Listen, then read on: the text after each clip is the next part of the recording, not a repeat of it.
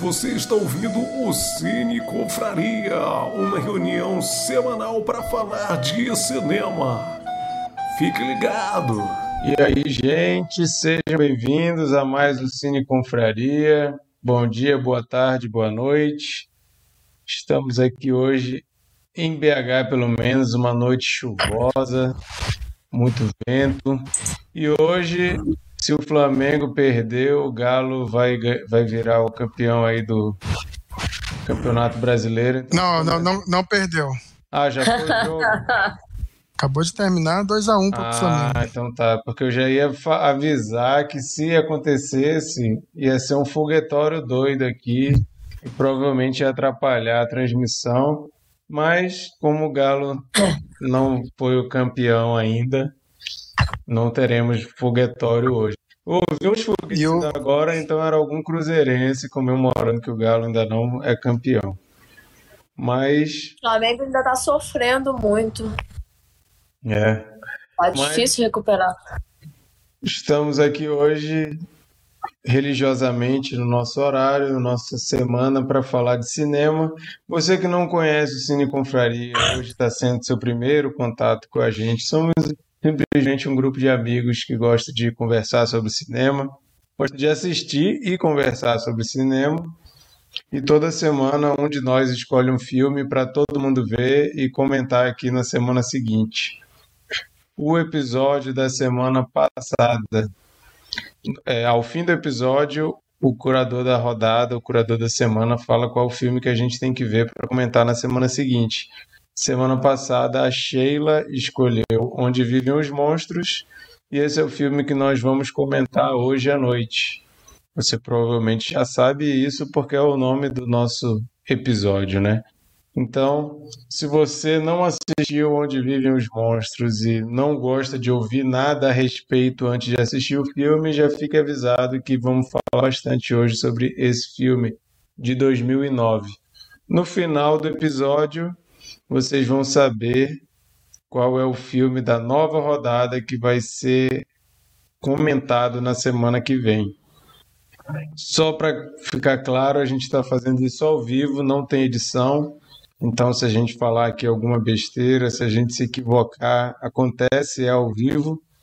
Mas estamos gravando isso hoje no dia 30 de novembro. Então, você já fica ligado aí. Quando a gente fala de semana que vem, é sete dias a partir de hoje. Vamos ter outro episódio. E já temos novidades aí que a gente está organizando o nosso fim de ano. Então, assim como ano passado, se você nos acompanha desde o ano passado, esse ano a gente vai ter um recessozinho de fim de ano também. Afinal de contas, somos todos é, filhos de Deus, merecemos um descansinho aí. Fim de semana é sempre muito agitado, né? Fim de ano quer dizer muitas confraternizações, muitos encontros. E a gente vai dar um tempinho aqui do Cine Confraria. Mas não vamos abandonar vocês totalmente. A gente vai tentar aí fazer umas postagens semanais, mesmo que a gente não entre aqui para gravar ao vivo. A gente vai continuar se comunicando com vocês. Eu não vou dizer ainda quando que a gente volta, mas a gente volta. Janeiro nós não vamos ter nenhum livecast, não vamos gravar episódios em janeiro, mas em fevereiro, na data que a gente ainda vai avisar, a gente volta. Porém, antes de falar de recesso, vou falar para vocês como vai ser esse fim de ano. Semana que vem tem episódio normal. Semana que vem, deixa eu abrir aqui, dia 7, episódio normal vamos falar sobre um filme que vai ser escolhido no final aqui. No dia 14, nós vamos ter um filme de Natal. Estamos chegando no Natal, estamos praticamente em dezembro. E se você não assistiu ano passado Cine Confraria, a gente fez uma enquete, cada um dos membros do Cine Confraria escolheu um filme de Natal e o público escolheu qual seria o filme da rodada. Ano passado a Monique ganhou, Monique que nos abandonou, saudades Monique. A Monique escolheu o Grinch e foi o filme mais votado e fizemos um episódio sobre o Grinch. Esse ano vamos fazer isso de novo, então provavelmente semana que vem a gente já vai ter aí os filmes que a gente vai colocar para a galera votar e escolher o filme que a gente vai comentar, o filme de, com temática de Natal.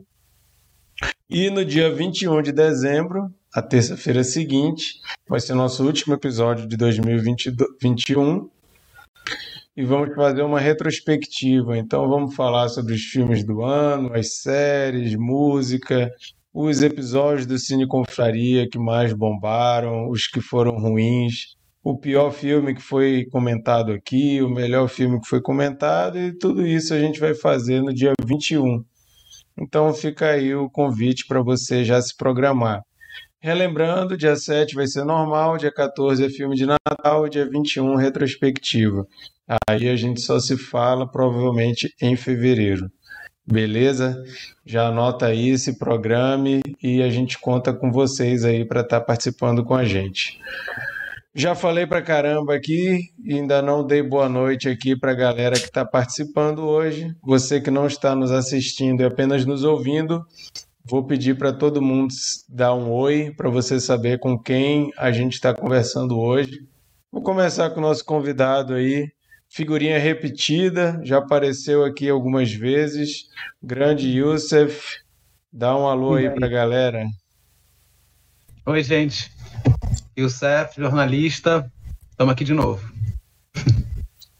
Voltou aí. Qual foi o filme que tu já participou, o anterior? Qual foi mesmo? Foi o Matrix. Matrix. Matrix, se você não sabe, a gente tem um episódio conversando sobre Matrix volta aí, olha na nossa lista aí de episódios. Se você quiser ouvir um, um bate-papo sobre Matrix com a participação do Youssef, dá uma ouvida lá que foi bem legal. Foi bem legal. Micael. Olá, meus amigos cineconfrades. Tem de bom ânimo, porque eu tenho um escudo anti-tristeza que é suficiente para todos nós e nenhuma tristeza vai chegar nesse programa hoje. Ó. Oh. E um alô especial para o nosso convidado, Youssef. Maravilha. É um samba antigo, alguma coisa assim. Como é que é? Mandou uma vibe aí de um samba antigo, essa, essa, essa frase dele. Isso é, isso é, essa, isso que ela disse agora é coisa de quem não viu o filme, mas tudo bem. não, vamos. Estações, Eu vi três vezes. É, Sheila, aproveita e fala aí. Cara, o Yusuf, ele, ele não sei se tu deixou o recado lá ou tu tava no ao vivo semana passada? O Yusuf rasgou mó seda pro filme da semana passada, viu, Mikael? Ele adorou. Muito Achou bacana, filme, filme muito bom mesmo. Achou sensacional. Enfim, oi Sheila, hoje no formato Rinite Sônica, tô na merda. Minha voz tá até assim, mas vambora. É... Queria mandar um abraço, se estiverem nos ouvindo ou vendo, pro pessoal do Cine 7. A gente gravou o episódio, eu e Bernardo, fomos convidados. É, o lançamento do episódio é no dia 8 de dezembro, e aí vocês vão ver qual é. Foi muito bacana. Eles foram super legais com a gente. E a gente levou uma lambada de organização, né? Recebemos roteiro, super bonito. Chegamos lá com a nossa fanfarrice, o Bernardo já foi anunciando: olha, gente, a gente é bem freestyle e tal. Foi engraçado porque eu falei, no dia da participação, eu cutuquei, eu peguei o roteiro pra ver. Eu falei, ei, Bernardo, tu já leu o roteiro? Ele, não. Aí eu falei, vai estudar, filho da puta, porque se tu não estudar, vai te lenhar. Ele, não, não sei o quê. Eu falei, mano, vai dar uma olhada no roteiro. O roteiro é cheio de referência histórica, período, diretor, ator. E assim, mas deu tudo certo. A gente conseguiu representar bem. Beijo, gente. Boa noite pra todo mundo. E o Sefio aí. É um episódio sobre amor sublime amor, né? Isso, é um episódio sobre amor, sublime amor, porque no dia seguinte, eu creio, acho que é dia 9 de dezembro, Spielberg lança o seu remake de Amor Sublime Amor. É uma super expectativa. Eu não lembro do Spielberg fazendo musical, não sei se vocês sabem disso. Eu tô muito curiosa pelo musical feito pelo Spielberg. E assim, a expectativa é alta porque o filme é tudo isso mesmo. Eu fiquei encantada, tô muito apaixonada pelo filme. Legal, também, também estou na expectativa aí de ouvir, de ouvir o episódio E tem- e ver o, o filme do Spielberg. E, e tem um, um- um aspecto, né, é, é, que ganhou mais ainda, né, com, com o fato do, do Steven Sondheim ter falecido nessa semana. É, Verdade. o... Eu tava muito curiosa sobre qual motivação o Spielberg teria, né? Por que esse remake, assim, o que que foi... Mas um dos pontos, e a gente conversou muito sobre isso, é sobre uma, uma, uma correção é, histórica, né? Na época que Amor Sublime Amor, que pra, não sei se vocês sabem, esse nome é ridículo, mas o nome do filme é... Ai, meu Deus, The West Side Story. Na época, ah, se retratava uma gangue porto-riquenha. E, cara, tem blackface porto-riquenha. Então, eu acho que agora a gente tem- já tem um elenco latino de responsa para ter. Então, acho que algumas correções vão ser feitas. Mas se vocês virem, pelo menos o trailer de Amor Sublime Amor, o original, e virem o remake, o Spielberg tá indo bem respeitoso e tá sendo bem fiel. Eu tô muito curiosa. Legal. É, agora, Lari, que não participou semana passada e não viu eu falar que ela me substituiu muito bem, ouviu o podcast que eu não participei, a Lari foi a host. E já posso dizer que eu posso faltar tranquilamente, que a Lari vai, ela me substituir melhor do que eu. Então vai lá, Lari, dá Mentira. boa noite pra galera. Muito obrigada. Perdi esse elogio do último episódio. É, boa noite. Acabei de pegar a rinite da, da Sheila. Eu acho que eu peguei pelo, pelo vídeo. eu tava bem. Vou já botar a máscara aqui. Então, É a, a nova variante que tá sendo transmitida até pelo vídeo. Boa noite. E eu vi o filme, sim, gente. Eu vi. Olha que bonitinha. então ela é velho mesmo, Mikael. Não sei, foi o ritmo que ele falou. A tristeza não pode chegar. Alguma coisa assim, eu parecia um sambista falando. Eu, Tem eu razão. realmente não, não, sei- não saberia reproduzir o- a cadência do, do moleque do filme, né? Bom, gente, como vocês já perceberam, hoje o episódio é sobre Onde Vivem os Monstros, um filme de 2009. Cara, é impressionante a gente pensar que 2009 já faz tanto tempo, né? É meio assustador isso. Mas é um filme de 2009 Cara, que sim. pra mim parece É da que década foi... passada, tá? Pois é, da É década bizarro. Falar isso. passada. É bizarro isso demais. 2001 foi 10 anos atrás, gente. Eu me recuso a acreditar que foi Não, é, é- faz 20 é- anos. é- já é duas décadas, então, passada, porque é dos anos 2000.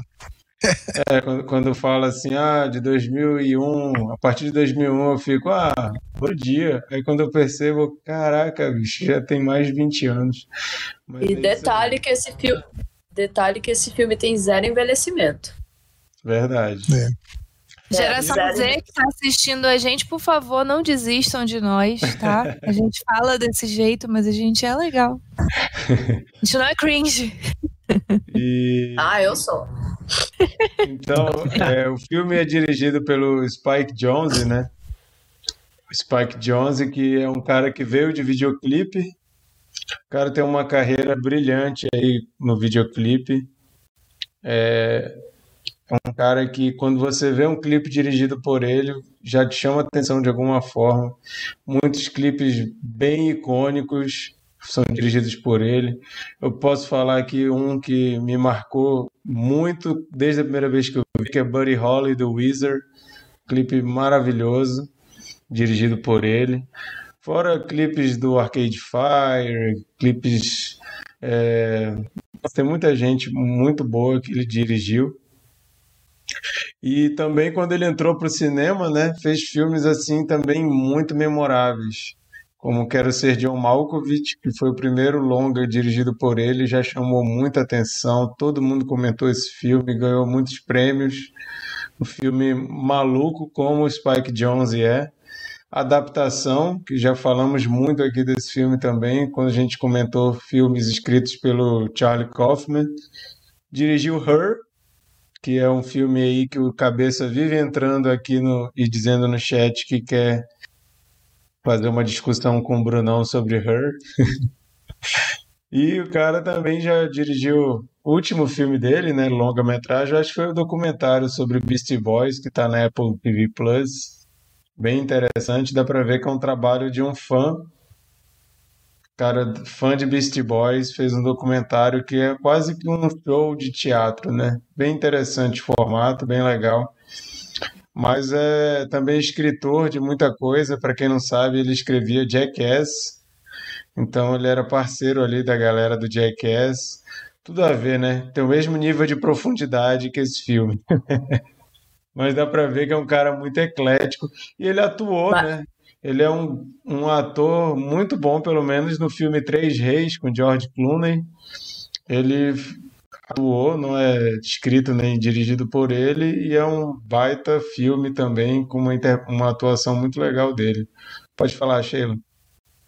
Jackass não tem profundidade, mas se tu pegar os rompantes da Zorra, que o Max promove no mundo particular dele, na hora de fazer o coisa, ele toca o sarrafo, assim, é uma, são brincadeiras sem noção, é, é, loucura, então tem coisa parecida assim.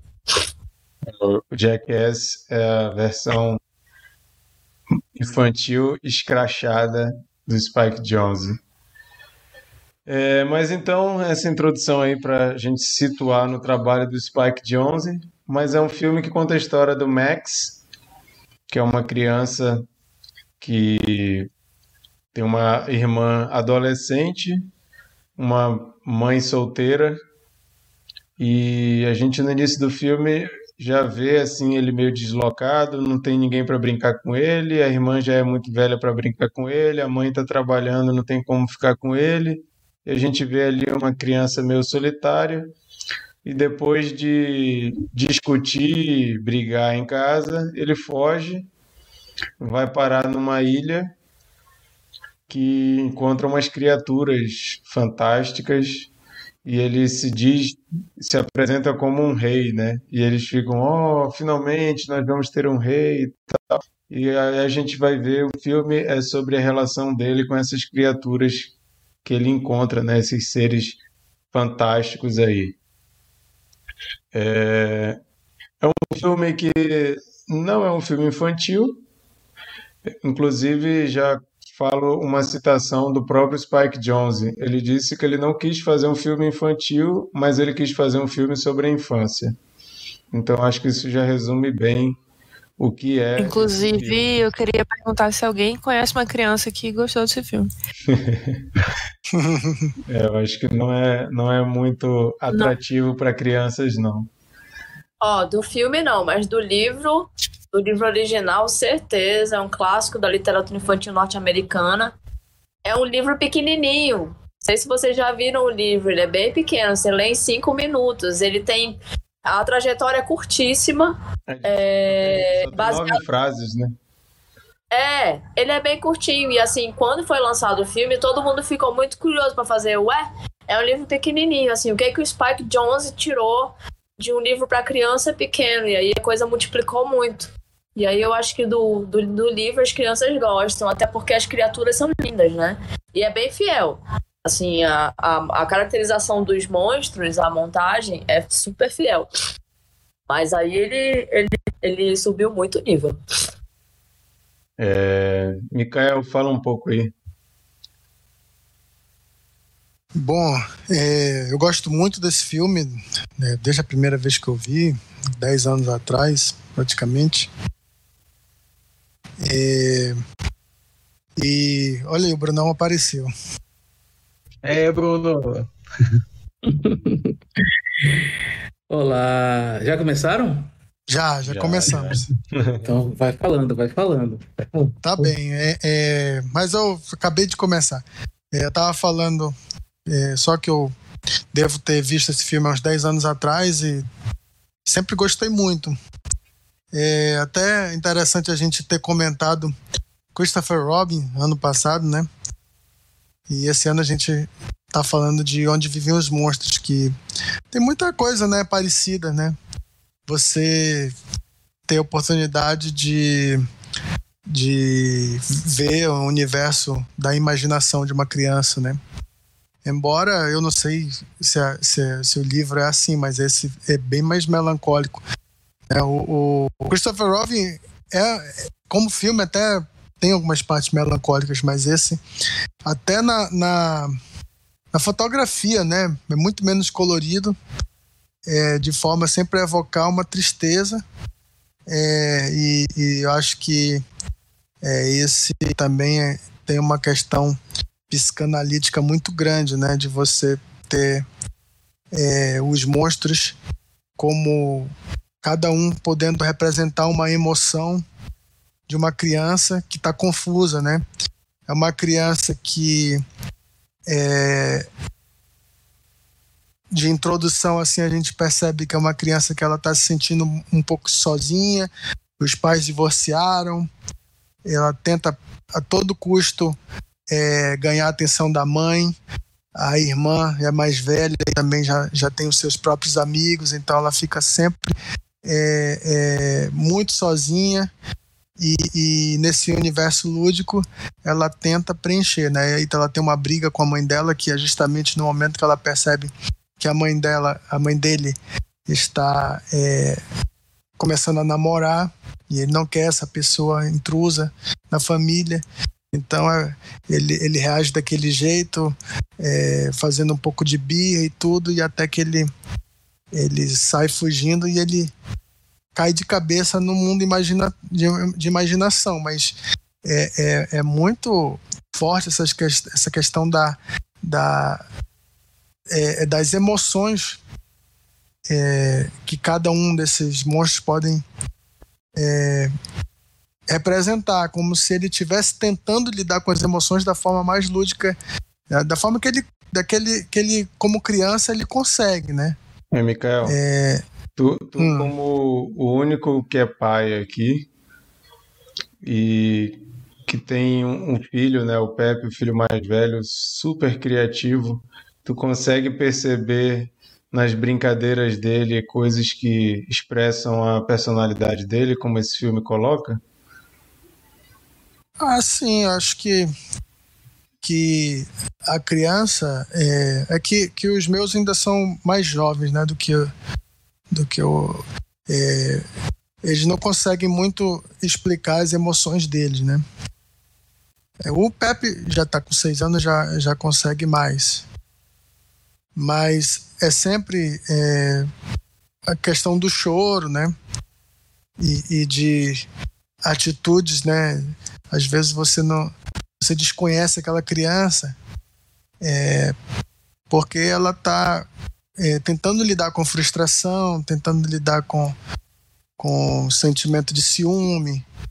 É, são turbilhões de emoções que, que, que, que é muito difícil.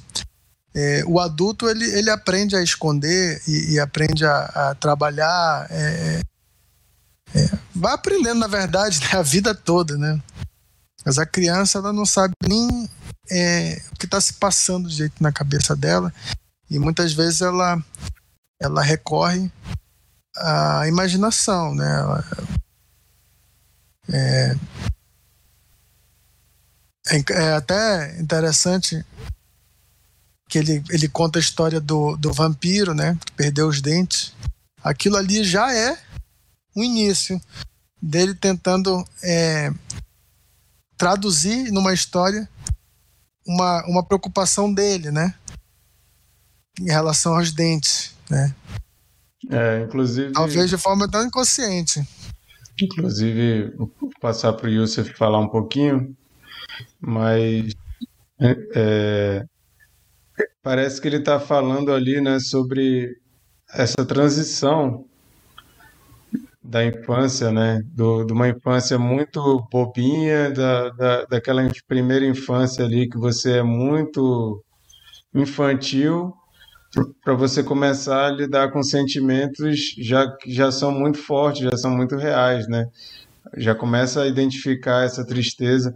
Essa história do vampiro, né, já começa assim super melancólica, que ele é abandonado, né, porque os vampiros veem que ele não pode mais ser um vampiro, então abandonam ele, né? Então, é não, e essa questão um, é do quase... abandono que, que, o, que ele está sentindo também, né? O, o, próprio menino. É, que, e é que quase tá... também como é quase como uma questão também de você tá passando por uma fase da sua vida e que você não vai poder voltar mais. Isso aí já acabou, você não é mais aquilo ali. E ele parece que está sentindo isso, né? Provavelmente era aquela criança que era no colo o tempo todo, que era mimadinho, e chega no momento que agora você já, já tem que se virar sozinho, sua mãe já tem que trabalhar em casa, tem que sustentar, a sua irmã já tem os, os amigos dela e o menino está nessa fase, né, diferente, esquisita. Mas fala um pouco aí, Youssef. Não, antes de encerrar, só, só elogiar o trabalho do, dos bonecos do, do filme, que a gente já falou do Jim Henson, né, alguns programas atrás, o, o, a empresa do Jim Henson está por trás desse, desse filme também. E eu acho incrível, gente. Acho incrível porque é, não, não perde a questão do, do, dos bonecões, né? Que é, é, filme de monstros sempre tem um, um, bonecão assim que a gente sabe que é uma pessoa vestida é, e ele, ele, ele imita isso, né? Mas, cara, tem expressão. E isso. O Marquito até botou a trivia né, no nosso Instagram. Essa questão das expressões é, que foram feitas né, pouco com computador é um diferencial, porque é, é, até monstros que não são assustadores, né? Eles são melancólicos mesmo, né? Você vê uma tristeza naqueles monstros muito grande. E eu não podia também encerrar então sem falar da questão técnica que são esses monstros que eu acho que é o acerto do filme. Se tem alguma coisa assim que eu posso dizer, cara, é, esse filme ele vale, ele vale por muitos, muitas coisas, mas se eu tiver que dizer uma coisa que vale, cara, olha o trabalho que esses caras fizeram com esses monstros, né? Vale ressaltar que só para fazer esses monstros foram oito meses. Então, você vê aí como os caras queriam fazer esses monstros desse jeito. Pensou, o cara vai fazer lá o, o projeto, beleza, vou fazer, mas vou demorar quase um ano para fazer só os bonecos, para começar a filmar. E os caras disseram que. Mas não tinha, é, não tinha como ser diferente. É, é. Era assim, o, o, motivo do filme existir, praticamente. Vai lá, Youssef. É, gente, eu, eu vou me situar aqui primeiro em relação a esse filme, porque 2009 eu acho que era uma época que eu não. Eu tenho um período ali da minha vida que eu não fui ao cinema, né? Eu ia muito ao cinema e, e acho que ali 2009, 2012 foi uma época que eu é um gap assim que eu tenho de, do, de consumir filmes. Eu vi esse filme hoje, né? E é muito legal aí, assim, em sintonia com o que vocês falaram. É, a minha sensação é que eu vi um filme feito esse ano, sabe? É, e isso aí foi um, é, um, é um ponto é, muito, muito interessante, né? Realmente é uma obra que não vai envelhecer, né? E é, né, nem em nível de efeitos, eu acho, porque ele é muito é, convincente mesmo, né? Pegando esse gancho aí da, da técnica aí do, dos monstros. Mas é um filme que eu vejo que trata é, que essa coisa é, da, da alegoria muito trabalhada, né? É, porque a alegoria aí ela, ela, é, ela, é, o único recurso que a gente tem para dar forma às ideias, aos sentimentos, coisas que não são explicáveis, né? Então usa o objeto ali, o, o, o monstro para mostrar o sentimento, é, a, a, ideia do, do, do, rei que me chama muita atenção, é, porque ele é o rei é, que tem as dificuldades que todo rei tem de controlar um reino no sentido prático, né? Um rei de controlar as pessoas e tal, mas ele é o rei das suas emoções, das emoções tão caóticas quanto um reino de verdade, né? E aí, outra, é, outro pano de fundo que eu vejo para essa alegoria é, do, do, do, do, rei é algo que é, é, é quase que um, um, pano de fundo da alegoria, a alegoria da alegoria, né? É que muitos pais é, tratam, é, têm a ideia de tratar a criança como um rei e não enxerga a criança como um indivíduo em desenvolvimento que tem que lidar com emoções que não sabe, né? Então, é, eu, eu, eu, vi também, não sei se é porque eu, eu já tive contato com psicólogos infantis e tal, é, que me chamaram a atenção para essa, essa coisa, mas também é, eu, eu vi o, o, o, rei por esse lado, né? E sensacional, assim, é, fascinante, né? É, aquela, aquelas coisas disruptivas, assim, do outro olhar em relação ao sol, né?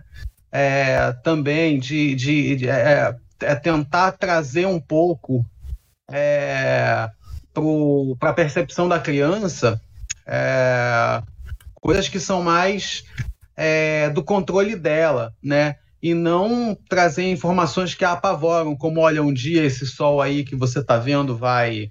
É, vai. Ah, e todos nós vamos morrer, né? Assim, é, que é, é talvez um, é, um tapa aí, inclusive, no, no, no ensino, né? Na, na questão do ensino, de como ele é passado para as crianças. Fascinante, cara. A gente podia falar aqui três horas de, de cada uma dessas alegorias é, que, que, que renderia bastante. Muito, muito profundo, assim, tá de parabéns aí pela escolha.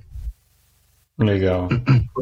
É, uma coisa que é muito interessante da, da forma que ele fez o filme é que a gente vê o filme sob a ótica do Max, né? Então, tudo ali é o um universo criado pelo Max.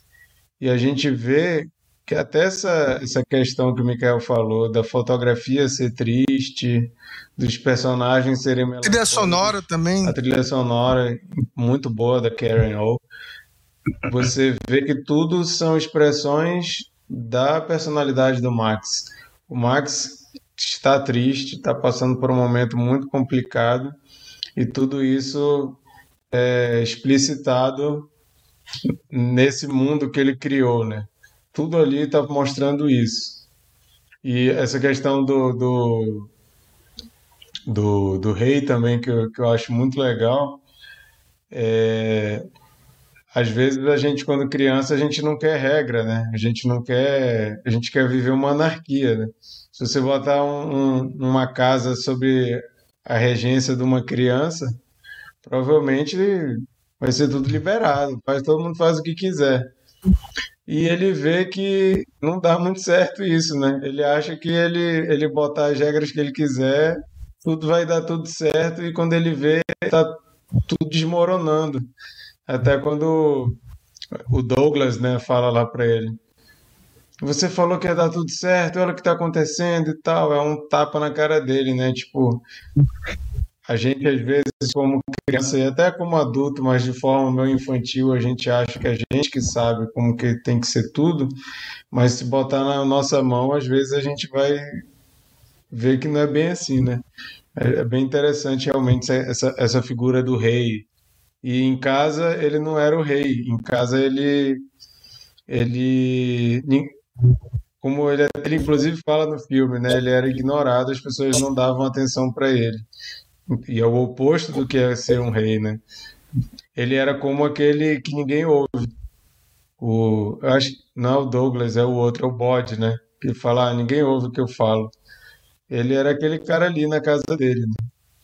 Pode falar, Lari. Pode falar. É, não, achei, achei legal tu trazer esse ponto, porque eu fiquei, durante o filme, eu fiquei tendo esses insights, porque é, o filme sempre. O, o desenrolar dos fatos, ele me trazia uma, uma sensação de que era um sonho. Porque se fosse uma brincadeira consciente, né, a imaginação dele rolando ele consciente, ele sendo o rei da, da, da história, é, eu não imaginaria ele levando a história para todos os planos dele fracassando no final, né? Eu imagino isso mais como um, um, um sonho mesmo, porque no sonho a gente planeja tudo, né? Tem a, a, e tudo acaba dando errado no final. Então, a minha percepção foi mais como se ele tivesse, sei lá, caído no sono e sonhado com tudo aquilo. Mas, pode, Mas depois eu falar falo mais. Não, pode falar mais agora. É... Então tá. Vocês falaram também da trilha da, da, da Karen O, né? Maravilhosa, né? O Chico repetiu, Karen O. Você tá bom, deixa eu falar. É, e, e é interessante porque a trilha, ela, ela também traz essa pegada de inocência, né? De genuidade. Mas mesmo assim, ela, a trilha é adulta, né? É, é a mesma proposta do filme. É, é ingênua, é inocente. Tem a proposta infantil, mas não é para criança, né? E pelo menos é a minha percepção, né? E, enfim, eu choro sempre com esse filme, todas as vezes, choro horrores. E é muito, muito legal o ator principal, né? Um, um... Ele é, é super natural, é assim, aquela criança, criança massa de ter perto, assim. Eu, eu, eu, eu, queria, na hora que ele faz beicinho lá na neve, né? Dá vontade de dar um abraço. Não, tá tudo bem, relaxa. Amadurecer é, é triste pra caramba mesmo, é estranho, nada faz muito sentido. E, e eu percebo assim que durante o filme tem várias frases que a gente tenta enfiar um monte de significado, né? Uma coisa meio pequeno príncipe. Mas acho que na real é, é o filme é simples. Ele não. A, a gente que é adulto, né? A gente, a gente tenta achar pequenos, pequenos significados, pequenas frases de efeito onde não tem. Né? Então, às vezes o, os monstros falavam umas coisas que eu fico, poxa, isso é profundo. Mas não, na real, será que é mesmo? Será que é para ser profundo? Será que é, é para ter terceiros significados, quartos, quartos sentidos? E, e, e toda essa história, né, de ter todas as, é, as personalidades do Max, né, todas as facetas, aquela coisa meio divertidamente, todas as personalidades dele ali, é, em, em cada monstro, né? A, o, o, Carol sendo a parte que o Max mais gosta, né? Aquela parte mais impetuosa, mais faz as coisas sem pensar, é confuso, é caótico. É, e a, a, a KW, KW, é, é, mais maternal, mais como se fosse a mãe dele, né? O momento que ele tá ali com ela, o momento que ele lembra, que ele sente, não, é o momento de eu voltar para minha casa. É que ele sente falta da mãe dele. Enfim, não tenho muito o que dizer, não. não nem que me estender. Mas é isso. É bem a hora da, da revelação essa, né? A, a, percepção do outro ali que ele não é o centro do, do, do mundo, né? é, essa parte que ele volta para casa, né? Aí o, bo... o bode fala para o bode sobre as frases da Larissa. O bode fala para ele: "Você não é um rei, você é só normal". Caraca, não fala isso, é uma facada para mim. Aí eu olhei, eu falei: "Meu Deus do céu". Profundo pra caramba. Você é apenas um garoto normal. Vocês não acham que a KW às vezes é a irmã dele também? Eu acho. Aquele conflito intenso com, com o Carol, né? Estão sempre brigando e ela sai da família. Aquilo parece meio coisa de irmã. É porque eu acho que o, o, o, o interessante desse filme é que as alegorias mudam de lugar toda hora. Pra mim, olha o louco aí. Pra mim, o Carol é ele. Se você observar o dilema, os dilemas do Carol, são os dilemas dele. Ele tá, quando ele chega, o Carol tá fazendo exatamente o que ele faz dentro de casa. E vai mudando Sheila, toda hora. A Ela tá, tá entrando na hora errada, hein, gente? Perceberam, né? Mas deixa ela concluir, deixa ela concluir, gente. Isso aí era a grande revelação do final e ela já fez aí, ó. Pode não, falar, não, não, deixa, deixa, ela, deixa ela terminar, deixa. fala aí, chega, fala aí. Pô, Marquito. Arrasou. Brunão, por favor, pode falar não, o que você achou. Conclui teu pensamento, mulher. Não, eu já, eu já tinha dado meu pensamento, mas agora com essa, o que eu respeito é tudo, patrão. O patrão falou, Vai, Bruno. Eu vou, eu vou levantar a bola para você. Ah, Elinha. Em primeiro lugar, eu, eu gostaria de, de agradecer a você por ter me apresentado esse filme. É, é, eu adorei, assim. Eu, eu, eu acabei de ver o filme, eu até pedi, por isso que eu vou, eu vou me atrasar uns 20 minutinhos, porque eu tava me recompondo, assim. Eu acabei de ver o filme. E, e, e eu tava me recompondo, tentando entender tudo que é aquilo que eu tava vendo. E eu vou, eu vou deixar a Sheila falar sobre o filme, portanto, eu vou falar a minha impressão do, de um outro filme e, e como juntou nesse, tá? Então, quando eu vi o, o filme do, do Paul, como é que é o nome do filme mesmo, agora. Christopher Robin. Christopher Robin, exatamente. Eu tava numa época deprê minha. Então, o Christopher Robin foi um impacto pra mim, assim. Impacto mesmo. Tanto que a gente já falou sobre esse filme aqui no Cine Confraria e tal. E tanto que teve assim, eu, eu, eu tive que parar o filme de soluçar, assim mesmo, de choro e tudo. Porque eu tava muito, muito mal, assim, na época, né? É, e, e eu passei por todo um processo de terapia, todo um processo de mudança de vida e tal. E aí me veio esse filme hoje, né? E assim, esse filme ele tem muito do filme do Christopher Robin, porque ele tem, como vocês disseram, né? É, para mim é quase como se é, o, o garoto fosse a terapia. Só que no filme ele tá indo a terapia com ele mesmo, né? Na verdade, na real, né? Mas é, é quase como se você, sabe, é, eu, eu tentei me, me colocar num, lugar em que em que eu, em que eu, eu criança chegando numa escola nova, por exemplo, sabe? Quando você chega numa escolinha nova, é a mesma coisa quando ele chega lá nos monstros. É, é, é rigorosamente a mesma coisa. Crianças que não se conhecem e que estão conflituosas ao seu extremo ali, né? Você chega querendo se enturmar de alguma forma, você se enturma com com um garoto que é o treta da história, e os outros ficam olhando pra ele dizendo assim, pô, tu tá quebrando os nossos brinquedos, tipo assim, saca? Aí ele fica, putz, e agora? Eu vou ter que inventar alguma coisa, dizer que eu era rei. Vou falar que no meio outra escola eu era rei?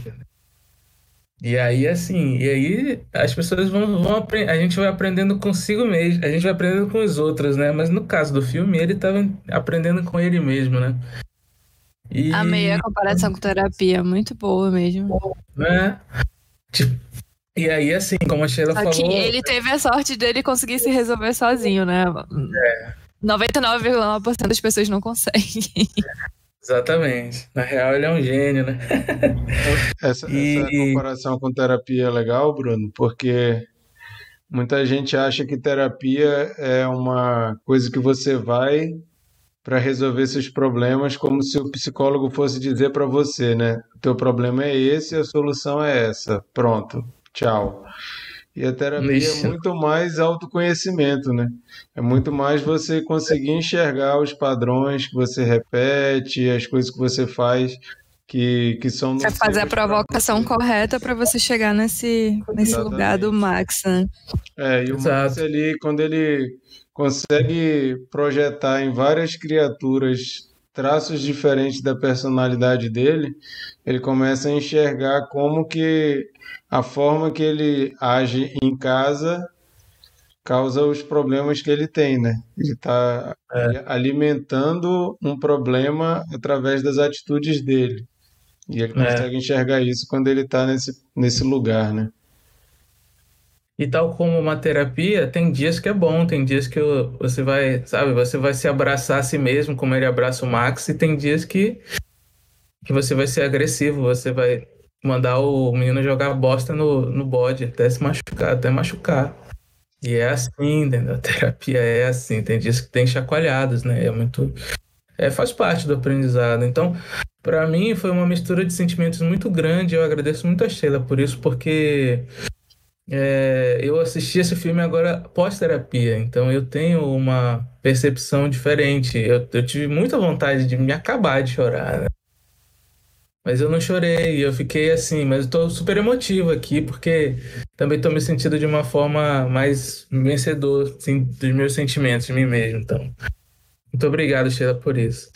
E também, assim, só para finalizar, né, para deixar a Sheila abrilhantar a noite, falar sobre a questão de você fazer, como ele conseguiu fazer o negócio cru, porque é uma coisa, a gente, diferente do Christopher Robin, por exemplo, que é um universo fantástico, então os bichinhos são todos fofinhos, é uma pelúcia, você tem vontade de dar um abraço, tem vontade de abraçar ali o, o tigrão, né?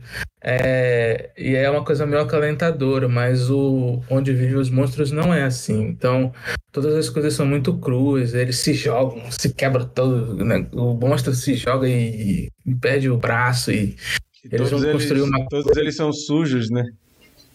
são todos sujos, eles vão construir as coisas e é tudo muito rústico. Então, assim, é- aquela trilha, essa rusticidade da coisa, né? De, daquelas construções com galhos e coisas meio secas, tornam é, essa atmosfera, para mim, de terapia muito, muito, muito, muito certa. Porque é realmente um- uma coisa. É, ao mesmo tempo, Spike Jonze foi, foi, foi muito feliz ali, porque ao mesmo tempo que ela é acalentadora, ela, ela, ela dá essa, esse sentimento de, de incômodo, sabe? Porque ali parece uma coisa muito incômoda. É fofo, mas é incômodo. E eu não sei como é que ele conseguiu fazer isso, mas é demais. E é isso. Vai, Sheila. Lá, Sheila. Posso falar, patrão. Vai logo. Putaria. Até Vai, porra. eu vou falar, tô falando. Até a Lari falou num ponto que é inevitável lembrar. Ih, travou. Não, Desliga a vai. câmera. Tá- tá Voltou? A gente tá te ouvindo, a gente tá te ouvindo. Agora vai. Voltou? Voltou, voltou. Pode falar. Tá. Pode falar. Até um ponto que a Lari puxou. É inevitável não lembrar de divertidamente, né? Só que é um divertidamente. Eu tô falando. indo. Não, continua. Eu tô falando normal. Peraí. Ó, só que é um divertidamente. Eu trouxe esse filme porque a primeira vez que eu vi esse filme eu fiquei absolutamente encantada. Faz muito tempo, eu vi na época. E eu até ganhei de um grande amigo o DVD. Eu, tenho, vou fazer o Mikael agora. Eu tenho esse DVD aqui. Eu não tenho mais a mídia, mas eu tenho o DVD. Mikael, você tem, se quiser, eu posso te dar. Então, eu fiquei muito encantada com esse filme e por motivos que eu desconhecia, quando eu vi, eu senti uma identificação absurda com o Max. Eu me senti o Max e eu não entendia por que, que eu me sentia o Max. Tanto que por muito tempo eu falei, eu sou o Max. Quando eu falei assim, esse filme, aquele filme, eu falei, eu- sabe o Max? Sou eu. E aí eu passei por um processo terapêutico, que nem meu amigo Brunão é, a partir de 2019, 2020, esse ano. E aí, a partir desse processo terapêutico, eu fui entender por que, que eu era o Max, por que, que eu sou o Max. É, eu não sei vocês, mas assim, nem todas as infâncias são felizes. Assim, a minha não foi. A minha infância foi muito dolorida, de muitos traumas, assim. Eu costumo dizer que eu sou uma sobrevivente da minha infância. Eu podia ter dado muito errado. Muito errado. E aí eu tenho uma alegria que não combina com o que aconteceu comigo.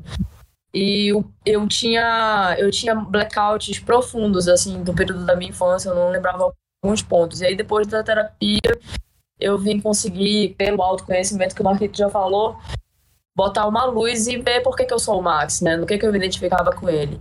E pós essa e aí na escolha do filme eu falei, cara, já sei. Vou chamar a galera pra rever e vou rever também onde vivem os monstros. E aí, é, depois do processo terapêutico, caiu minha ficha, né? Desse processo doloroso de amadurecimento, né? De quando você. É exatamente.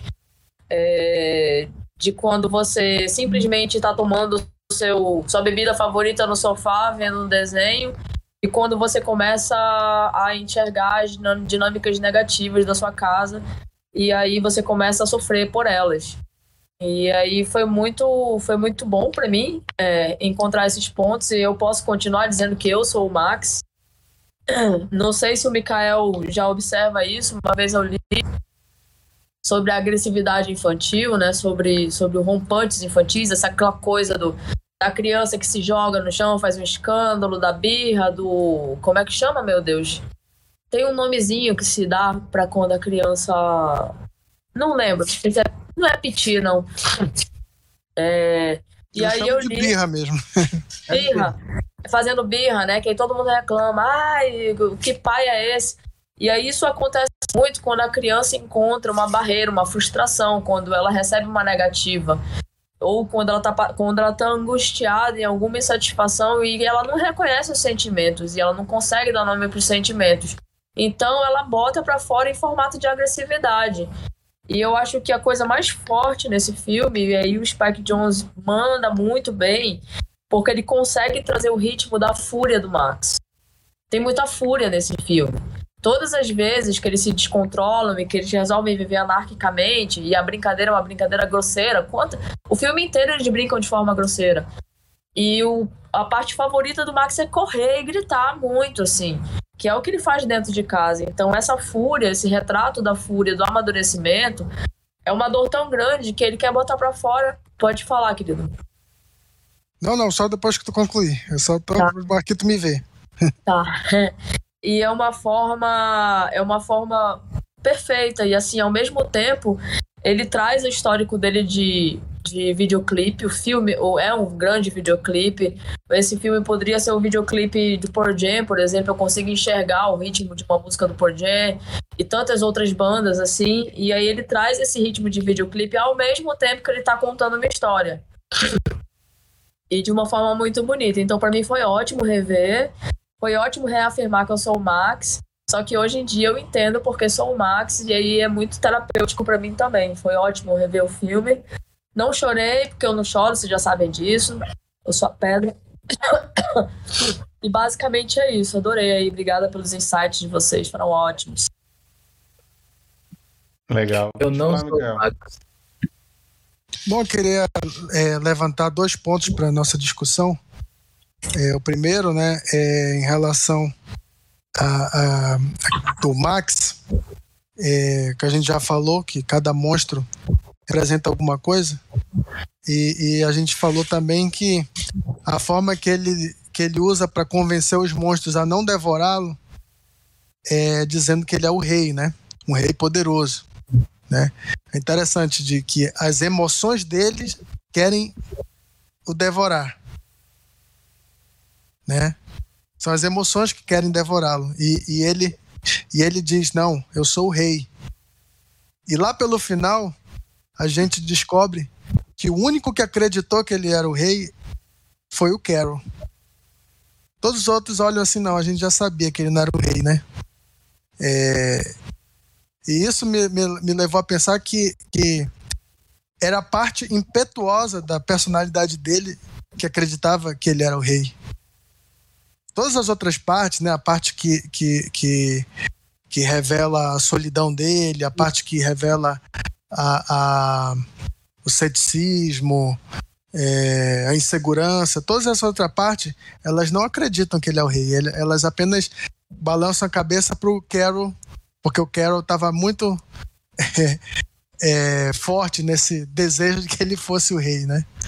Eu achei isso muito interessante que eu queria é, é, é, trazer para o debate, né? E a segunda coisa é em relação, em relação ao forte, né? Que nessas alegorias que a gente está tá falando, né? O filme tem tantas alegorias, mas o forte ele simboliza aquilo que é, é é, a forma de pessoas não entrarem, né? Intrusos, de manter os intrusos fora. E, E ele só começa. E ele só começa a, a- a amadurecer a- as emoções dele quando ele derruba o forte, né? Que ele vai é, é, ser mais receptivo. Talvez ao, ao namorado da mãe, talvez é, a própria irmã, alguma coisa ali que, que é, é, ele, como uma infância é, assim, tão pequeno, mas, mas já é, enfrentando divórcio, enfrentando várias pessoas que passaram na vida dele e saíram, que, que praticamente ele não, eu quero esse forte aqui que eu quero manter todo mundo distante de mim. Né? E acho que o ponto central do final é essa ruptura desse forte. O que, que vocês acham? Maravilhoso, dois pontos. Primeiro, principalmente, gostei pra caramba. Concordo essa muito. Coisa, essa coisa da ausência né, da, da, da figura paterna, é, é do, eu acho que é muito, muito um recado para os pais olharem para os filhos nesse, é, principalmente nessa, numa época que é, passou a, a, ter muito divórcio, né? É, a olhar para as crianças nesse momento, você não vê a figura do pai, você vê a mãe ali tentando reconstruir a vida, focando no trabalho, e aí você vê a criança ali numa posição de gato, né, ali meio que de, de, de, de cachorro é, embaixo ali do, do computador, eu vi muito esse ângulo, né, aquele ângulo ali do, do animal de estimação querendo atenção, né, é, quando ele está ali implorando e depois vai contar, a, quando ele consegue atenção, vai contar a história do, do, do vampiro como quem está querendo mandar um recado assim muito claro, né? Que as coisas não estão não tão muito boas, né? E é isso, a Lari falou uma coisa muito interessante, né? De que ainda bem que ele conseguiu, porque tem gente que não consegue. E eu lembrei muito, eu li a. a e aí, vindo para o mundo musical, já que a Sheila falou do, do Pearl Jam, eu vi muito ali a, a história do Kurt Cobain, né? Assim, que de, de, no, no, no ponto de vista de alguém que não consegue, né? O fim a gente sabe como foi. E aí foi uma grande virada na vida do Kurt Cobain, quando você a gente vai ler a biografia dele, é, é a separação, né? Ele tinha uma infância ótima até o momento que é, ele era feliz e tal, até o momento que os pais separaram. Isso acabou, assim, deu uma virada completa e aí ele é, tem todo esse comportamento, esse isolamento, essa sensação aí de, de abandono e tal. Achei interessante. Uma coisa é, que eu acho o... muito interessante também, além, assim, esses pontos que vocês colocaram, acho fenomenais, muito bem colocado. Uma coisa que a gente ainda não comentou, que eu acho muito bem bolado, assim, a forma que ele apresenta, é a figura da mãe. Catherine Keener, ela é uma atriz maravilhosa, está em vários filmes, né, com do Spike Jonze. E é, eu acho lindo, lindo demais a volta dele para casa, a forma que ela fica olhando para ele, apaixonada pelo filho. E bonito, assim, é muito. É muito. É bonito mesmo, assim. A, e, e como a gente está vendo o filme da perspectiva do, do, do Max, eu acho que no início ele já. Ele, a gente não vê a mãe tratando ele mal, assim. A mãe não, não parece ser uma mãe ruim, nem no começo. Ela parece assim, que está muito atarefada, que tem muita coisa para fazer, mas ela não parece ser uma mãe ruim.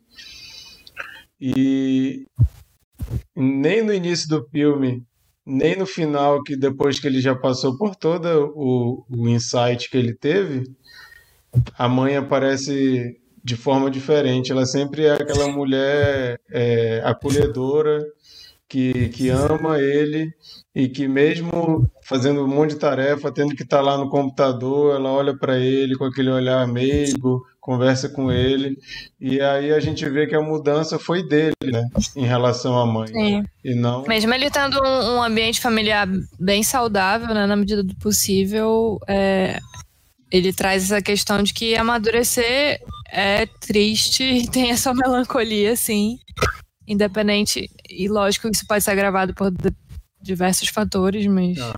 mas isso que tu trouxe da, da mãe ser uma ótima mãe também é bem observado. É que até quando ele faz a maldade lá no quarto da irmã, eu pensei, nossa, a mãe vai trucidar esse moleque agora. E é super de boa, vai lá, pega a toalha, vai limpando, conversa com ele por que, que ele fez aquilo. Então, assim, Catherine Keener, uma mãe maravilhosa, e eu acho que ela, ela é uma atriz tão boa que ela me passa isso só com o olhar. A forma que ela olha para o Max, eu fico assim, caramba, vontade de abraçar essa mãe, né? Em compensação, uma das poucas falas do Mark Ruffalo é, é, é inaceitável ele tratar você assim, né? É, você se metendo do Trazendo jeito... assim aqui o, os namorados, né, não sei se já teve outros namorados, mas é sempre um problema pra. pra Sai daí, pra, mano, não te mete não, né? É. A forma como, como ele vê, né? Porque a gente tá sempre vendo da ótica do, do da criança. É. Legal. Eu fiquei, eu fiquei o trono, né? Quando ele não quer ser mais rei, ele acaba conquistando o trono no final. Verdade. Eu, eu, eu, fiquei, eu fiquei, mas eu fiquei pensando no comentário da Sheila sobre, sobre ela ser o Max, assim. Eu, eu sou, eu não sou o Max. Eu, eu sou a minha, a minha criança interior, assim, reagiu no, nos meus, nas minhas questões de outra forma. Assim. Eu sou muito parecido com aquele, com aquele búfalo que ele é, sabe? solitário. Solitário. Ele, o, o bode triste? É, o, o bode triste. Ele se esconde, ele fica ali na dele. Essa foi a maneira que eu encontrei de como reagir aos problemas quando eu era criança, assim. Cara, eu, eu fiz tanta... Eu fiz tanta merda, bicho. Eu cheguei uma ah. vez, eu puxei, eu puxei todas as louças que estavam nos corredores, joguei no chão, quebrei elas. A minha mãe era professora de alfabetização eu rabisquei todo o material pedagógico dela. Todo. Eu estraguei o material pedagógico dela inteiro. É o Max mesmo, então. Aí uma vez eu também destruí o quarto da minha tia. Eu deixei meu quarto. Minha tia chegou do trabalho, o quarto dela estava destruído. É, eu ficava de castigo. Aí o meu lugar de castigo era uma aquela, sabe aquelas cadeiras de macarrão? Hum. Pois é, tinha na minha casa uma cadeira de macarrão pequenininha, minha. E toda vez que eu era colocada de castigo, me colocavam naquela cadeira, eu tinha que sentar na cadeira. Um belo dia eu peguei uma tesoura, eu picotei o macarrão todo. Picotei uma. Eu, eu, eu, eu toquei muito. Eu tive muito lance de fúria, assim. Depois eu não consigo lembrar por causa dos blackouts, né? Mas não é só por isso, não. E aí, tipo, eu falei, cara, não, eu sou o Max, e assim, fazer as pazes com o meu próprio Max, né? Hoje em dia, eu, hoje em dia, eu estou fazendo as pazes com o meu Max. Não sei se vou conseguir 100%, mas eu estou no processo, então rever o filme foi muito bom. Com o teu Carol também, né? Que é a parte da raiva e do ciúme, né? Sim. É, a, minha, a, minha, época de revolta e, e, necessidade de terapia intensa foi mais no, no final do ensino médio, indo pra faculdade, porque isso me aterrorizava muito. Tipo, toda a, a, atmosfera do vestibular e a possibilidade de nunca mais ver meus amigos que eu via todos os dias e ah, nunca mais a gente vai ser amigo de novo e enfim, os, os meus dramas ficaram concentrados nesse período, assim. Nossa, a minha questão sempre foi com aparência, com aparência e meu peso, sempre, sempre, desde criança. É, hoje não, tá hoje coisa. não mais, já foi. É, um, é, é muita coisa. Meu, meu pai morreu quando eu era bebê. Minha mãe virou uma mãe solteira, muito livre, muito jovem, né? Que não quis me. não quis assumir o papel materno. Então, o papel materno foi assumido por uma outra pessoa. Aí são muitas coisas. Assim, minha identificação com o Max é total, cara. É, faz muito sentido, sim. Queria te dar um abraço. Abraço. Ah, não vou chorar, não. Eu adoro quando o Cine Compraria vira uma sessão de terapia em grupo. é muito legal. É bom que a gente se sente à vontade para isso, né? Bom estar entre amigos que a gente possa falar essas coisas. Para todos é isso. Oi, Lari, travou o que tu falou. Ela travou ali. Travou. Travou. Travou mesmo. Travou e não tá voltando. Nossa, gente. Ok. Tudo bem. Voltou, eu fui travada. Voltei, voltei. Eu disse é, entre amigos e com os nossos 900 milhões de, de inscritos no canal e ouvintes de sempre. É verdade. Teve, teve uma pessoa que comentou num dos nossos vídeos falando assim: vocês não têm o que fazer, não? Aí, ó, vou, vou, mandar, vou mandar o vídeo de hoje para ele. Ô, oh, vê esse aqui, ó. O cara ainda ofereceu Tira dinheiro para gente, pra gente fazer. Falou assim: ah, vocês não tem o que fazer, não? Aí ofereceu dinheiro pra gente fazer, ter o que fazer, alguma coisa assim. Mas tu não aceitou, não, dinheiro? Rapaz, eu, eu, rapaz respondi... nove horas. Respondi só mandando um beijinho pra ele. Rapaz, olha, nove da Vamos, noite. vamos abrir o nosso catarse para esse cara mandar esse dinheiro aí. Ah, Eu acho que ele quer pagar A gente- pra gente não, não gravar episódios. Então, Aceito também. Rapaz, na atual conjuntura, Estamos aceitando. o meu Pix, que eu mando, faz um Pix. é, bom, gente. Isso me lembrou quando a gente tava na. Todo mundo tem um preço. na Praça 14. É, eu, a Sheila, uma galera gravando um filme, e aí a gente bloqueava um pedaço da rua ali e tal. E aí algumas pessoas passavam e gritavam: Vão trabalhar! Porra, Nesse naipe né? Se fosse hoje em dia, iam mandar a gente parar de se beneficiar da Lei Rouanet. Verdade. É, o, o Cine Confraria também aqui está querendo patrocínio da, da Lei Rouanet pra gente poder dizer que é trabalho. Bom, gente, esse foi o nosso papo sobre onde vivem os monstros. Vamos fazer uma rodada de nota e cena preferida rapidinho para a gente ir para as dicas da semana. A nota que eu dou para o filme é nota 8. E a cena que eu vou escolher, vou escolher ela não é porque é a mais significativa nem mais importante, mas é porque eu não estava esperando mesmo. E eu lembro de rir no cinema, eu ri de novo quando eu vi, porque é muito nonsense assim. O Carol com tanta raiva que ele arranca o braço do, do pássaro lá e sai um monte de areia, fica saindo areia. E depois ele tá com um braço de graveto enfiado, assim, né? Um graveto. Eu acho isso muito legal, cara. Vou escolher essa era o meu cena só braço porque é engraçado. O que que foi? Você falou, Esse era o meu braço preferido, não é isso? É. Pô, esse era o meu braço preferido. Eu acho essa cena muito engraçada. Mas eu escolhi só porque eu acho ela engraçada mesmo. Eu sei que tem cenas muito mais profundas. Mas é isso aí, nota 8 e essa é a cena. Youssef, sua nota e a cena. Eu vou dar é, um 9 pro filme. Tô bem benevolente nas avaliações. Sim. É, E a minha cena preferida é. Eu já até dei um spoiler ali, né? Que é eles andando no deserto, naquela parte desértica, e falando do sol. É, falando que a gente não tem que se preocupar. Por que, que a gente né, se preocupa com aquela bolinha ali, né? que para que é, que é não se preocupar com o irremediável, né? E pensar no que você pode é, de fato agir sobre. Eu acho que aquilo ali foi bem legal porque foi uma virada de, de visão, né? Uma, uma outra forma de re- re- refletir sobre as coisas. Legal. She- é, Sheila, A minha nota é 10, óbvio. É, A minha cena favorita é a despedida. É, Eu, eu fico com o coração extremamente apertado quando ele tá saindo no barco.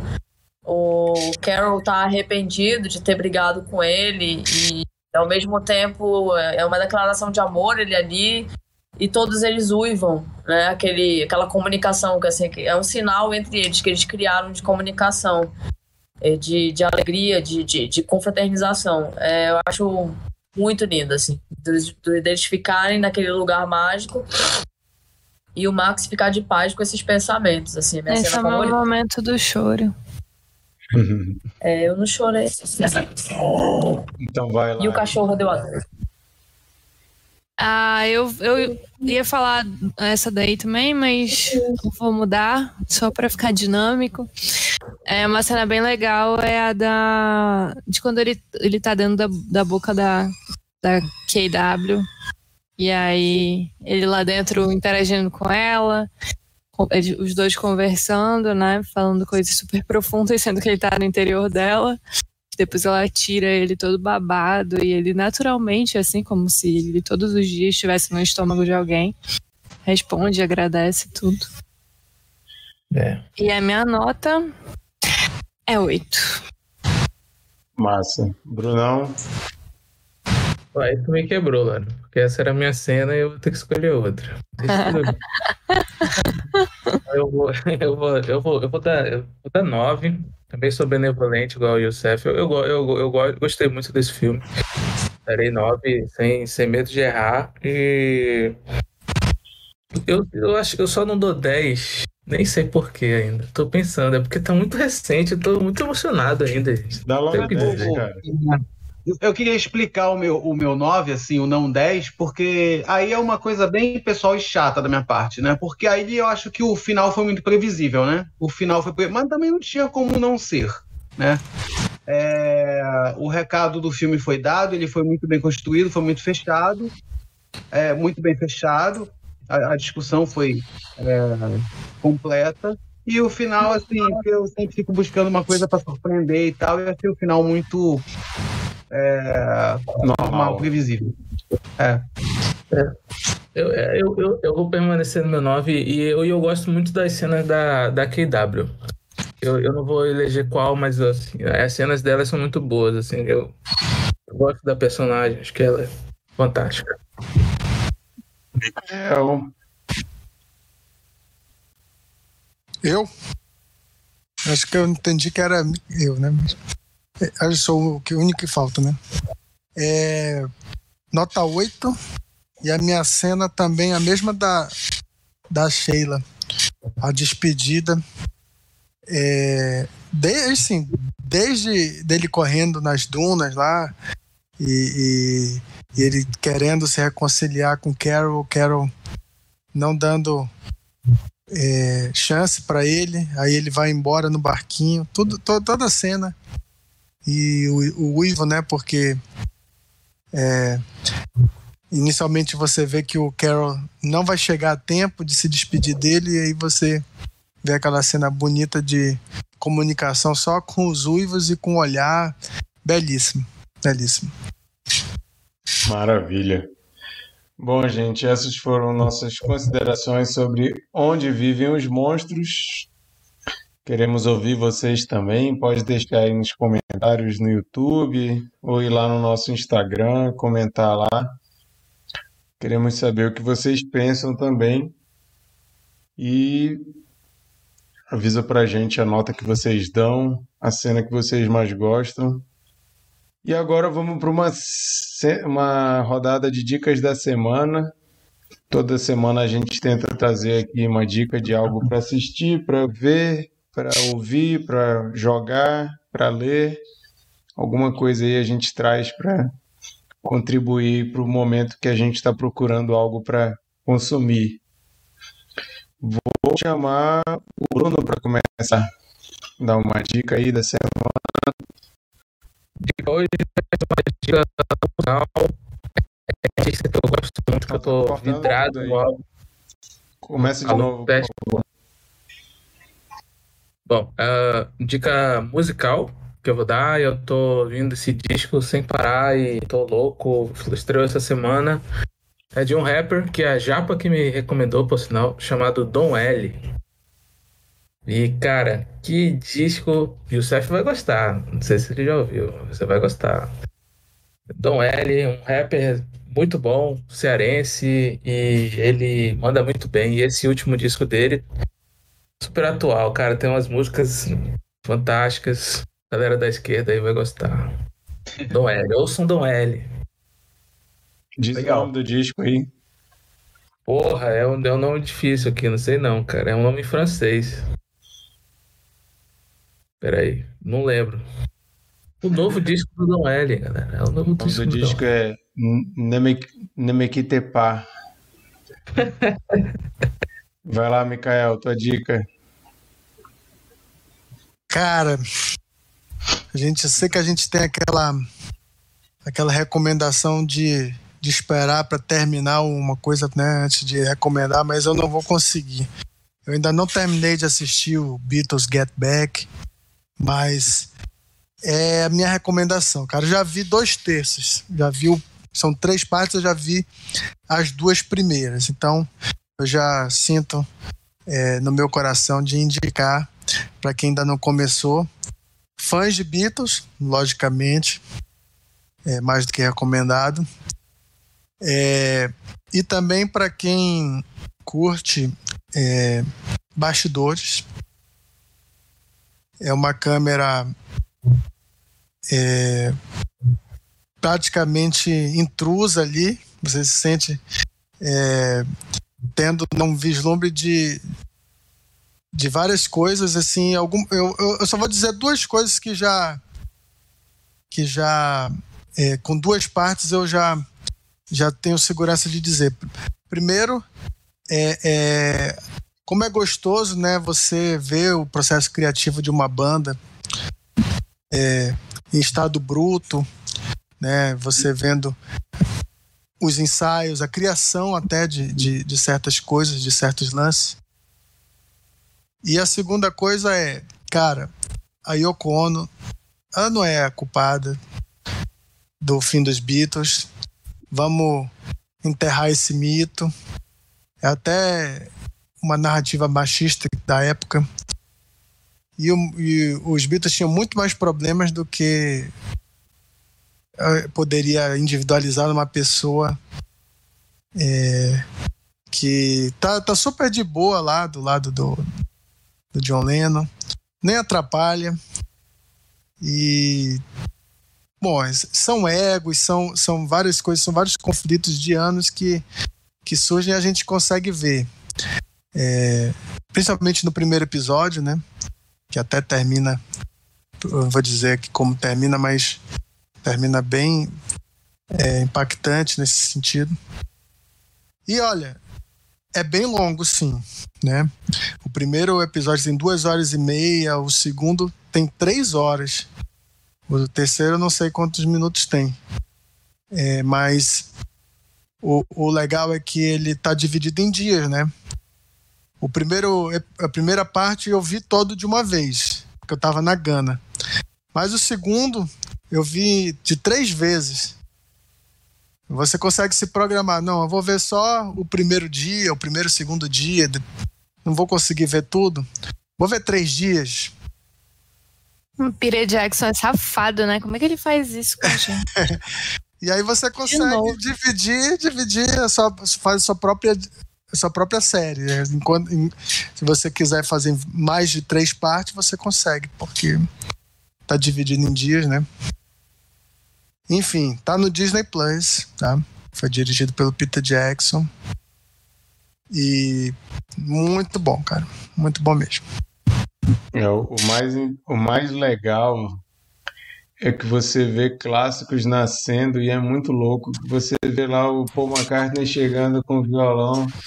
Eu tava pensando num negócio assim, aí ele começa só a fazer a melodia vocal e tocando. Aí tu fica, caramba, bicho, tá nascendo aí a música e tal, isso vai virar um clássico. Aí ele mete uma letra e tu fica assim, ué, mas essa não é a letra não, vai mudar ainda. Aí depois muda, aí eles terminam a música e tu fica, não, mas tá faltando um pedaço, pô, ainda tá faltando um negocinho aí. Aí depois tu vê eles fazendo, Aí tá faltando um arranjo da guitarra. Pô, cadê aquele arranjo e tal? Aí quando tu vê, o George começa a fazer. Pô, bicho, é legal demais isso. Você vê, né? É. Nascendo. E, assim. e, também, e também as discussões com, com o staff, né? Porque eles queriam fazer um especial de TV e tu sabe que esse especial não foi feito. Tu, é. Como que não aconteceu e tal, né? E para quem não, não sabe a importância desse episódio, desse, dessa série é que, e como o Mikael já falou, que o problema não era Yoko, já era o final dos Beatles, né? Eles já estavam meio que separados, cada um fazendo suas coisas e resolveram fazer a despedida com esse disco. Então não é algo assim, ah, o que aconteceu nesse disco é que fez eles se separarem. Não, foi um processo bem natural. E é legal você ver como que eles estavam lidando, né, com essa coisa. Já viu tudo? Não, falta ver o terceiro também. Mas, é, nossa, fenomenal, demais. Obrigado, Peter Jackson.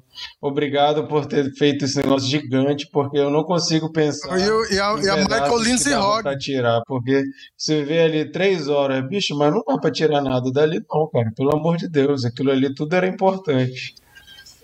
É, obrigado Peter Jackson, mas obrigado também Michael Lindsay Hogg, que ele deixou a câmera ligada. Muitas vezes acho que os Beatles esqueciam. Às vezes ele deixava só o microfone, não era nem a câmera, né? É, dá vontade de querer ver esse processo de todos os discos dos Beatles. Infelizmente, não tem como. Mas fica mal acostumado. E o Steph, uma dica aí. Legal, eu, eu tinha esquecido que tinha que dar uma dica. É, Youssef ou Youssef, eu fico na dúvida. São as duas versões super válidas. Porque minha avó me chamava de Youssef, os árabes é, chamam de Youssef, né? Então tá tudo certo. Mas a versão árabe mesmo é, seria é, é, Youssef, né? Uma coisa mais, mais rapidinha. Ó, assim. no, no começo do episódio eu te chamei de Youssef, depois eu passei para Youssef para poder cobrir aí todas as versões. Boa. É, então, Ó, eu, Uma co- colega, uma colega de faculdade chamava ele de Yu Yu. Mais fácil, né? Aí não é. Ouviram? É, mas Tem. daí isso daí é entre eles dois. Não vou, não vou chamar de Yu Yu. tem o Youssef, tem Youssef, tem Unicef, tem tudo que você É, eu- então, eu tinha esquecido dessa parte, então eu vou pegar aí uma referência que veio na minha cabeça durante aqui o programa, que é justamente a para a gente falar do, do Max, então, que não conseguiu resolver os problemas, né? É, e aí eu vou sugerir aqui a biografia do, do é, Kurt Heavier- Cobain. do Kurt Cobain, Heavier Than Heaven, que é mais pesada que o céu, é, do Charles é, Cross, e é, é, eu não li as outras, mas é considerada a mais completa, né? A, a- é, é a mais celebrada, a biografia do Kurt Cobain. Mais pesada que o céu. Mais pesado que o céu. Quando ele falou, Max, que não deu certo, eu já lembrei que, putz, ele vai falar We need to talk about Kevin. Esse é pesado. então aproveita, Lari, dá tua dica aí. Ah, minha dica, eu até perguntei de vocês, mas já teve Only Murders in the Building aqui, né? Então, alguém, alguém deu essa dica, né? Alguém deu? Deu, Eu né? acho que inclusive eu dei repetida. Foi? Tinham É. dado e eu dei. Então pode ser a terceira vez. Não, então vamos. Eu tô assistindo outra coisa também que eu tô viciada. É um, é um reality show num, num formato diferente, que é o Futuro Exporta. Tá bem legal. É, o próximo. O episódio final acho que vai ser lançado essa semana. É, se eu não me engano, já tem, já tem seis episódios, né? Toda semana eles lançam um novo lá no YouTube. E é bem legal, assim, eu, eu gosto bastante de, de cenas de improviso, eu assistia bastante quando tinha é, Tata Werneck Paulinho Serra na, na MTV, né, no Comédia MTV, gostava pra caramba. E, e eles colocam vários candidatos né, se tornarem um futuro ex-porta dos fundos, é, com diversos desafios dificílimos, assim, de, de improviso, de é, criação de cena antes e, e- ou seja, não improviso também. É, e é muito divertido de assistir e os caras são sensacionais. Todos os, os candidatos, a gente vai se apegando e é um, um, um reality show né, na sua essência, porém é um pouco melhor, porque tem, tem essa, essa questão do, das, das provas de comédia. Massa. A dica que eu vou dar é de uma série que está acabando agora. Acabou de. Eu acho que ou começou agora ou daqui a pouquinho começa na gringa lá. O season finale. Brasil tá pela Star Plus, só que tá uma semana, uma semana de atraso. Então vai no Brasil o episódio vai sair semana que vem, que é de Chucky.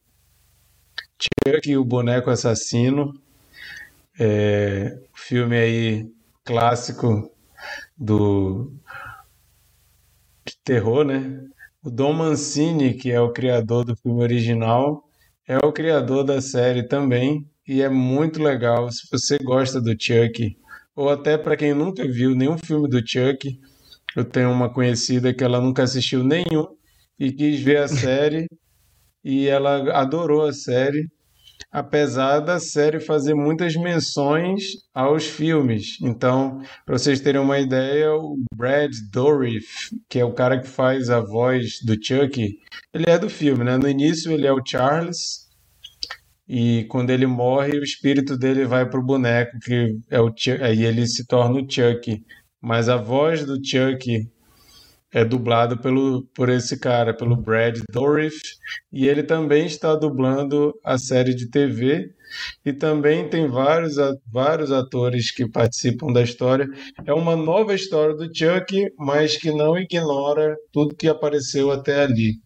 Então tem várias brincadeiras, tipo, o personagem principal da série ele é um adolescente gay.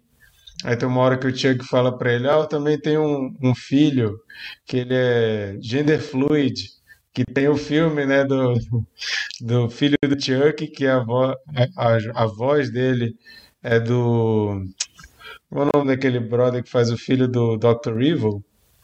Fazia um monte de filme nos anos 90. Ah, não vou lembrar o nome dele, não. Mas ele, ele, ele faz o, o filho do Chuck. Seth, aí... O Seth Green? Seth Green, exatamente.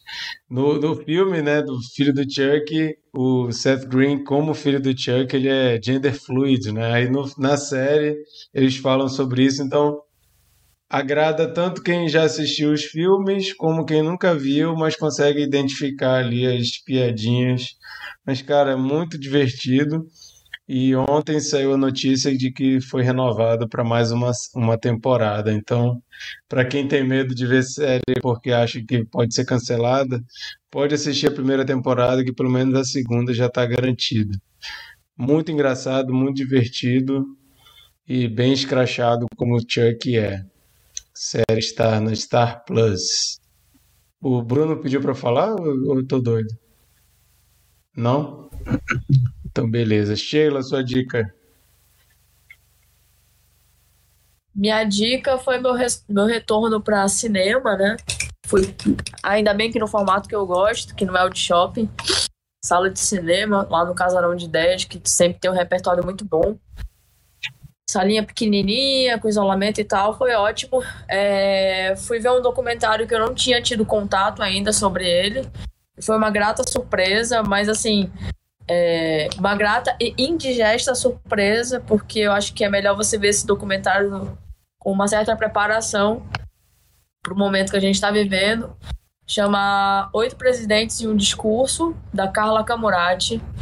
É um documentário que tem quase três horas, e ele tem que ter quase três horas mesmo, porque você contar a história dos oito presidentes depois do, do Figueiredo é, é impossível fazer menos do que três horas, do que quase três. É, Para mim que acompanhei esses governos, eu já, já, eu já peguei um pouquinho do Figueiredo, mas acompanhei todos os outros. Foi interessante é, relembrar pontos assim é, que eu não lembrava, interessante e dolorido. É, e foi muito difícil chegar a algumas conclusões. O documentário, por incrível que pareça, ele tinha tudo para ser esquerdinha, sabe? Mas eu acho que ele não é, não. Eu acho que ele é um pouco mais lúcido, ele é um pouco mais pé no chão. Uh, para narrar sobre, uh, por exemplo, os governos do, do PT e para falar sobre o Lula, para falar sobre a Dilma, é muito pé no chão. Ele aborda o ônus e o bônus tanto como qualquer outro governo. Assim, os outros não tiveram muitos ônus, né? Mas ele aponta, ele, ele aponta os problemas do PT num, de uma maneira muito lúcida e muito, muito real. E traz uma justiça política, eu acredito, vendo assim, para o Lula, que agradando ou não, é a nossa maior liderança política da nossa história, da nossa história democrática, da construção dessa história democrática apesar do que aconteceu ou não aconteceu, ele é esse cara e eu acho importante esse papel. E aí termina de um jeito indigesto, porque vocês já sabem. E eu não vou falar, não vou dar o spoiler, porque eu, quem quiser ver, a forma como ele encerra é muito simbólica. É, e aí eu convoco vocês que vejam. Uh, eu fico com muita vontade de dar um plá da forma simbólica como ele resolve falar desse, desse, desse desgoverno que a gente está passando, mas não vou não. É, mas eu recomendo, acho necessário, acho muito importante, porque a memória, nossa memória política é muito reduzida, infelizmente, é natural que isso aconteça. A gente precisa saber como é que a gente chegou até aqui, a gente precisa saber quais governos foram de qual forma, até para enxergar que esse, e assim, eu tinha uma impressão já de que esse era o nosso pior governo. Mas eu não tinha, não podia afirmar com tanta certeza. Eu tinha umas dúvidas ali em relação ao governo do Sarney, o Itamar, enfim. Mas, cara, disparado, a gente está no pior governo mesmo no cenário mundial, como liderança mundial, como política social, política econômica. Então, é um documentário necessário, tem um gosto muito amargo, porque você realmente não sabe a luz do fim do túnel, não consegue ver. Mas uma Excelente surpresa, mega recomendado.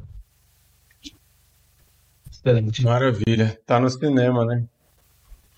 Ah, não, tá no. Esse tá em, foi em cartaz no, na Casarão de Ideias, que é um circuito alternativo. Não sei se tá nos cinemas no Brasil, como é que tá ele. Entendi. Beleza. Então procurem o filme.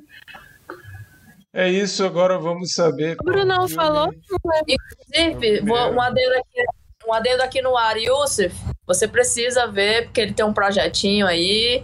Então, para o seu projeto, ele é indicial, tá? Por favor. É, fiz a conexão na hora. Valeu. Isso, vocês estão dando fofoca pela metade aqui no, no nosso episódio. Pois é, cheio de misterinho. Ó, não, vou falar, vou falar. Não todo, mas vou falar a parte que pode falar. O Yusuf tem um trabalho incrível que foi feito na época da primeira primeiro governo Lula, primeira eleição do Lula. Ele, ele estava lá, ele foi para Brasília, ele foi para posse, ele acompanhou esse momento glorioso é, dessa posse, assim, não como partidarismo pelo PT, mas pelo significado do, do, da história do Brasil. Ele estava lá e depois ele percorreu uh, o Brasil falando com pessoas ao redor do país sobre as expectativas que elas tinham para esse governo, por que elas tinham votado no Lula e tudo mais. É um material robusto, importante também.